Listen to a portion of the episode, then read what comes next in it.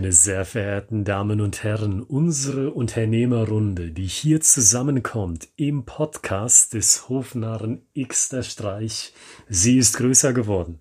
Denn mit dieser Episode 33 begrüßen wir auch interessierte Unternehmer, die über iTunes, konkret über Apple Podcasts hier zu uns gestoßen sind. Herzlich willkommen an Sie alle. Herzlich willkommen hier bei unserer digitalen Unternehmerrunde, die sich eine Frage stellt. Wie kann man Storytelling in einen Unternehmenskontext einbinden? Das heißt, wie kann man die ganzen Zahlen, Daten und Fakten, die man in einem Unternehmen hat und die man kommunizieren will, in einer Story, in einer Businessgeschichte aufbereiten? Und heute in Episode 33 denken wir das vorangegangene Thema, also aus Episode 32, weiter. Können Sie sich erinnern, um was es in Episode 32 ging? Ah, ich glaube, vielen geht jetzt ein Licht auf. Natürlich, es ging um das Thema Augen auf im Außendienst oder generell in der Kommunikation zwischen zwei Menschen, wenn sie direkt aufeinandertreffen.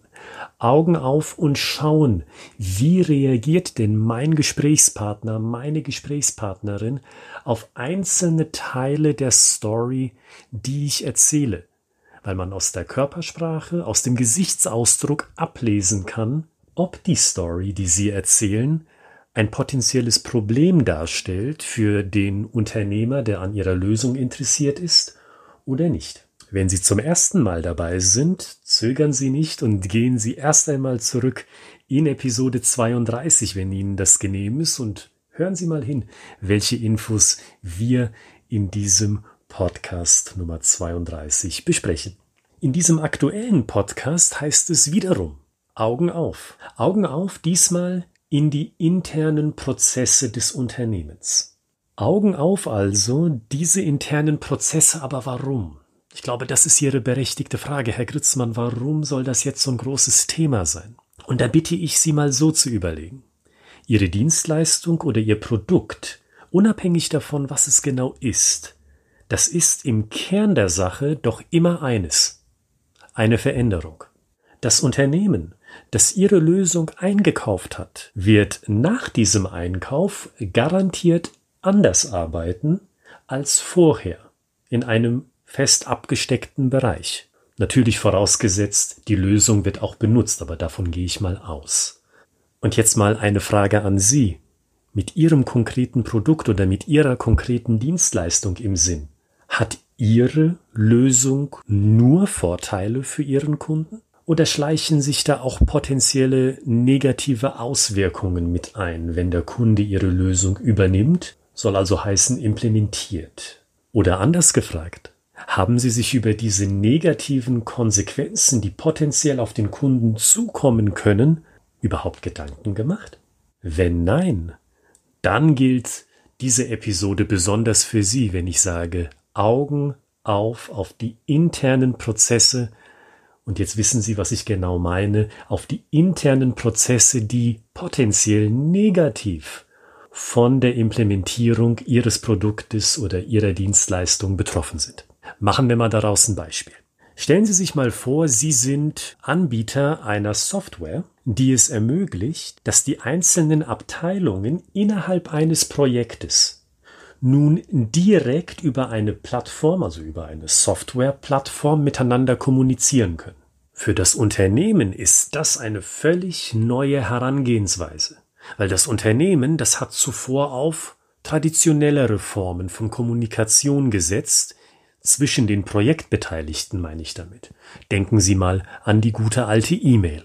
Eine Plattform für solche Belange hat bis dato nicht existiert und weil diese Plattform bis dato noch nicht existiert hat, gab es auch keine digital aufbereitete Visualisierung vom Projektfortschritt. Nun gibt es diese beiden Elemente und noch viel mehr. Nochmal auf die beiden Elemente bezogen, nun können sich die Partner innerhalb eines Projektes direkt auf der Plattform austauschen und der Fortschritt eines Projektes wird auch direkt über diese Plattform visualisiert. Super können Sie sich da denken. Tolle Benefits, die ich etlichen kleinen und mittelständischen Unternehmen verkaufen kann, die haben doch garantiert einen Nutzen von so einer tollen Softwareplattform. Was aber passiert mit der Projektkoordinatorin?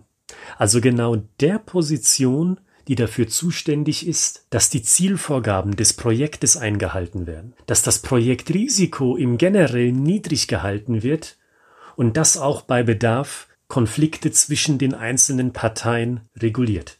Diese Rolle, also die Rolle der Projektkoordinatorin, die wird durch die Implementierung der neuen Softwareplattform ein Stück weit unwichtiger.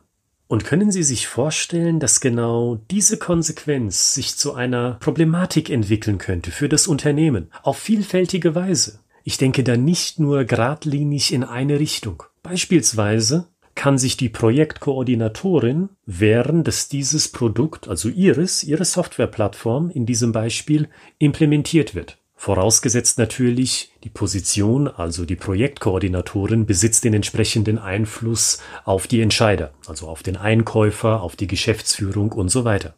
Oder natürlich kann es ebenso eintreten, dass die Geschäftsführung oder das gesamte Unternehmen merkt, hoppla, mit der Umstellung auf die Softwareplattform haben wir uns in den Fuß geschossen.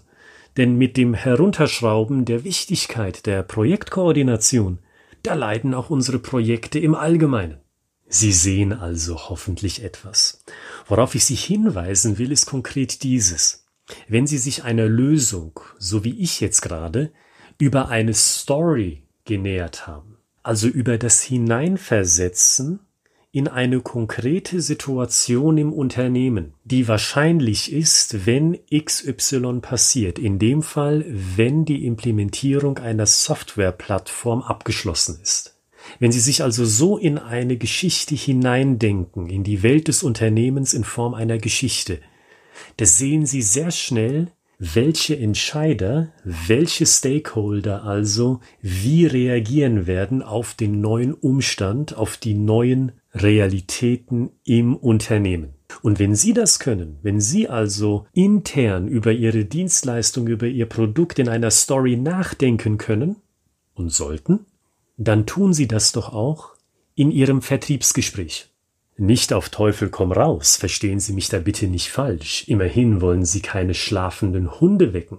Aber ich ermutige Sie dazu vorab, das heißt bei sich im Unternehmen intern doch mal die Augen aufzumachen, die Augen auf die internen Prozesse des Kundenunternehmens zu lenken und sich zu fragen, welche negativen Effekte kann meine Lösung denn haben? Nähern Sie sich dieser Frage doch in Form einer Story. Wann könnte der Nachteil auftreten? Wer könnte den Nachteil bemerken? Wie kommt es überhaupt zu diesem Nachteil in Situationen gedacht? Wenn Situation A passiert, dann passiert wahrscheinlich Situation B und das führt dann zu Ergebnis C. Und ich rufe Sie dazu auf, machen Sie sich zu diesem Fall konkrete Überlegungen im Vorhinein, damit Sie für den Fall, dass Sie merken, dass der Interessent oder die Interessentin noch zweifeln, ob Ihre Lösung genau die richtige ist für das Unternehmen. Und wenn Sie darüber hinaus spüren, hm, ich glaube, diese Zweifel, die rühren daher, dass die Interessentin oder der Interessent sagt, hey, was macht das mit unseren internen Prozessen im Kontext der Projektkoordination, dass Sie dann vorbereitet sind, dass Sie dann sagen können, wissen Sie, ich sehe an Ihrer Reaktion, Sie haben noch Zweifel, ob unsere Lösung genau die richtige ist. Und ich glaube, diese Sorge, die hat mit der Projektkoordination zu tun.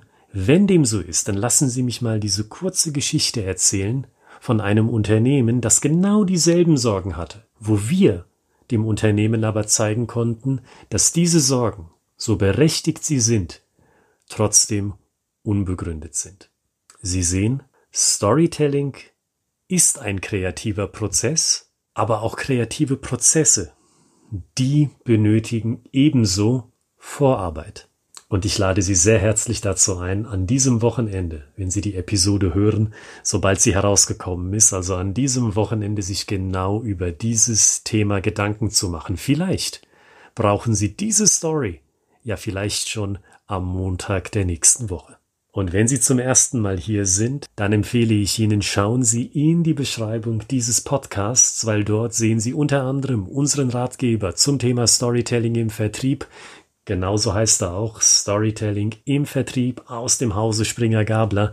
Dort finden Sie Blaupausen im Buch, die Sie sofort anwenden können, um Ihre Geschichten zu erzählen. Nutzen Sie auch die Möglichkeit, sich durch die vorangegangenen Podcast-Episoden zu klicken oder wenn Sie sagen, Herr Gritzmann, ich habe eine Frage an Sie und Ihr Team, dann schreiben Sie uns doch unter info at candid-rhetorics.de. Die E-Mail-Adresse finden Sie ebenso in der Beschreibung dieses Podcasts. Und schon am Montag gibt es hier bei des Hofnarren Xter Streich Episode 34 und bis dahin, also in nur wenigen Tagen, wünsche ich Ihnen eine hervorragende Zeit. Kommen Sie gut durch das Wochenende. Bis zum Montag.